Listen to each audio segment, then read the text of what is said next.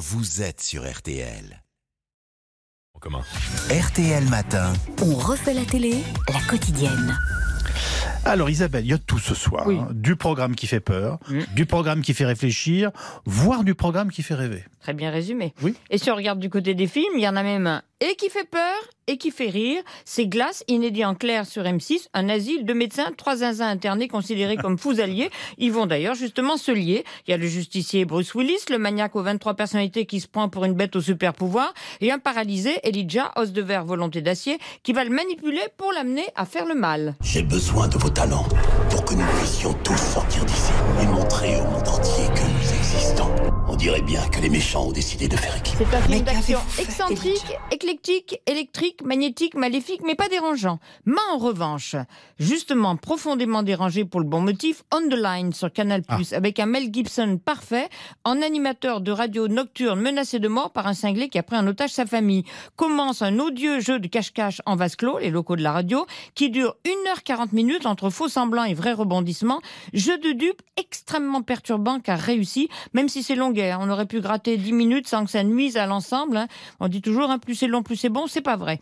Au contre, alors le réalisateur est français, c'est Romuald Boulanger qui, a, qui a adapté en fait son court métrage Talk. Ça c'est supposé se passer en Californie, ça a été tourné à Paris, à la Défense. C'est très crédible. Et si vous regardez attentivement les locaux de la radio, vous verrez même une affiche de Bruno Guillon. Ah, c'est rigolo. Je l'ai vu. Euh, jeudi dernier, vous nous aviez euh, parlé des disparus de la forêt noire sur TF1 et vous aviez bien aimé. Ah oui, j'ai également aimé la suite. On a identifié l'auteur, pardon, l'autrice, pouf, de 12 meurtres en forêt noire, une vengeresse qui vise son ancien violeur, un pédophile qui a refusé toute protection policière. Entame la filature. J'aime pas trop l'idée de m'en servir comme un pas. Il a refusé toute protection et on protège quand même. On est inattaquable. Ouais, mais si on se loupe, je t'assure qu'on sera éviscéré en place publique. Tu dis rien, toi. Si ça tenait qu'à moi, je livrerais ce fumier à Anne Katz avec un papier cadeau et un mot d'excuse. Franz, c'est Anne Katz Anne Katz, c'est la meurtrière. Ouais, ouais. Alors moi j'ai un petit bémol, je trouve grand guignoleste euh, les 15 dernières minutes, ça n'a pas suffi à gâcher mon plaisir d'ensemble, mais ça l'a un petit peu diminué. Une espèce d'exercice de néo-féministe qui est, qui est étrange. Bon, et le programme qui fait rêver, c'est quoi? Alors, pas moi, mais parce qu'il s'agit de l'immobilier de luxe, activité de l'épatante famille Kretz qui existe vraiment. Ils sont tous dans la partie. C'est leur quotidien que raconte l'agent sur TMC.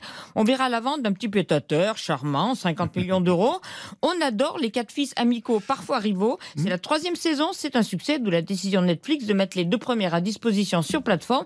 Quant aux quatre frangins, ils se souviennent de clients un peu zinzin. Un jour, j'ai fait une visite avec un client chinois, très bizarre. Pendant la visite, il ouvrait tous les robinets en même temps. J'étais là pour refermer les robinets, moi, derrière.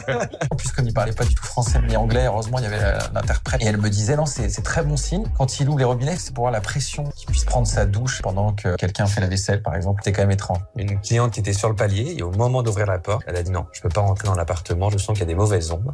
Et, et donc, du coup, bah, pas de visite, c'est reparti. moi, j'en ai eu euh, plein. J'ai eu une visite avec un monsieur qui ne parlait pas, qui répondait pas aux questions. Très déstabilisant, fallait garder son sang-froid. On en a plein, des histoires. Moi, en général, je les sens à 10 km et je les redonne euh, aux autres frères. Bah, souvent, à moi. Souvent à Louis. Le record des visites. Oui, file le problème à ton 80. voisin. Donc ça, c'est sûr.